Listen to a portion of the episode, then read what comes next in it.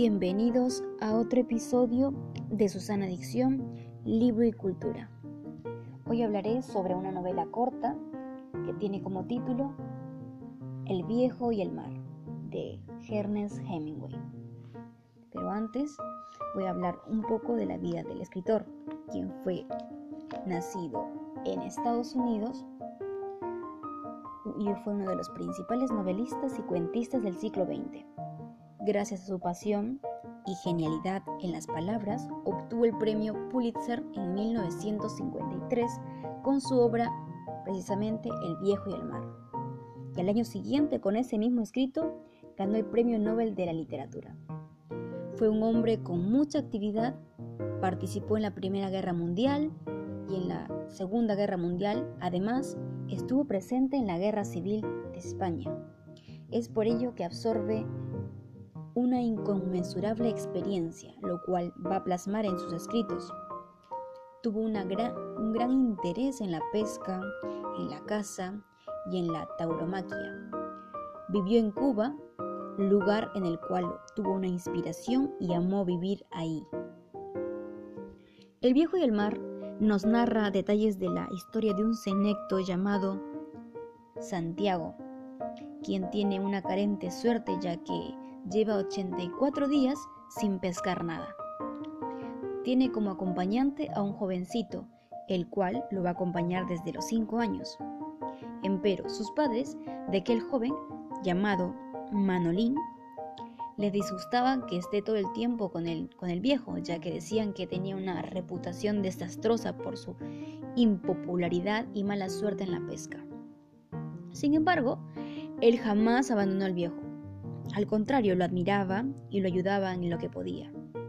Santiago sufrió una enfermedad benigna que dañaba mucho su piel debido a que estaba expuesto mucho tiempo al sol. No obstante, esto no fue una excusa para abandonar lo que quería. Las personas que se burlaban de él debido a que vivía una condición miserable y a pesar de ello, él no se dejaba humillar.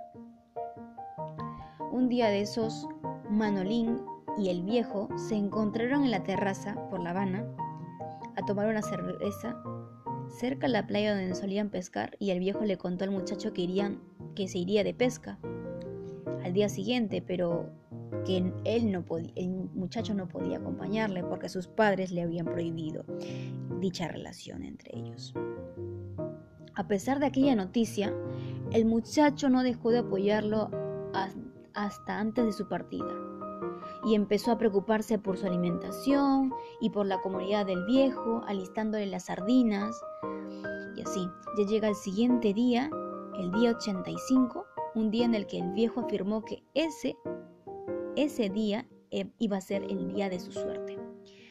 Justamente ese preciso día emprende el viaje y es ahí donde se conecta con la naturaleza se aísla del mundo terrenal y conversa con ella, con esa, con esa naturaleza, como si fueran hermanos.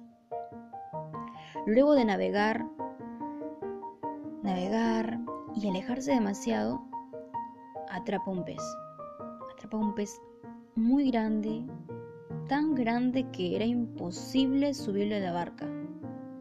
Aún así, se aferra a aquel pez con todas sus fuerzas y deciden abandonarlo persiste en su captura porque quería demostrarse a sí mismo que aún era un pescador, como aquellos días en el que era admirado. A pesar de que estaba exhausto, adolorido y sin las herramientas necesarias porque no había llevado algunos, algunas herramientas, sujetó al pez y no le importó el dolor de su mano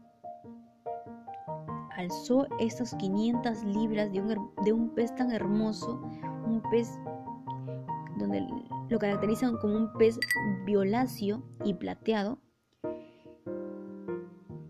y termina atrapándolo. Después de tanta lucha y batalla, termina atrapándolo. El desenlace no es, no es desalentador. Al contrario, te va a dejar un gran mensaje. La persistencia por lograr nuestras expectativas es un motivo de nuestra felicidad. Continuando con la historia, el final no es algo que me esperaba, sin embargo, Me emociona porque luego llegan los tiburones insaciables y al percatarse de tanta sangre derramada, deciden atacar al pez muerto. Mientras que Santiago va en su defensa y comienza a tener una segunda, luego una tercera batalla para defender su felicidad, porque eso era lo que significaba el pez para él. Sin duda este es un libro que tiene muchas lecciones que lo va a transmitir mediante Santiago, su personaje principal, quien va a luchar por lo que cree y lo que le hace feliz.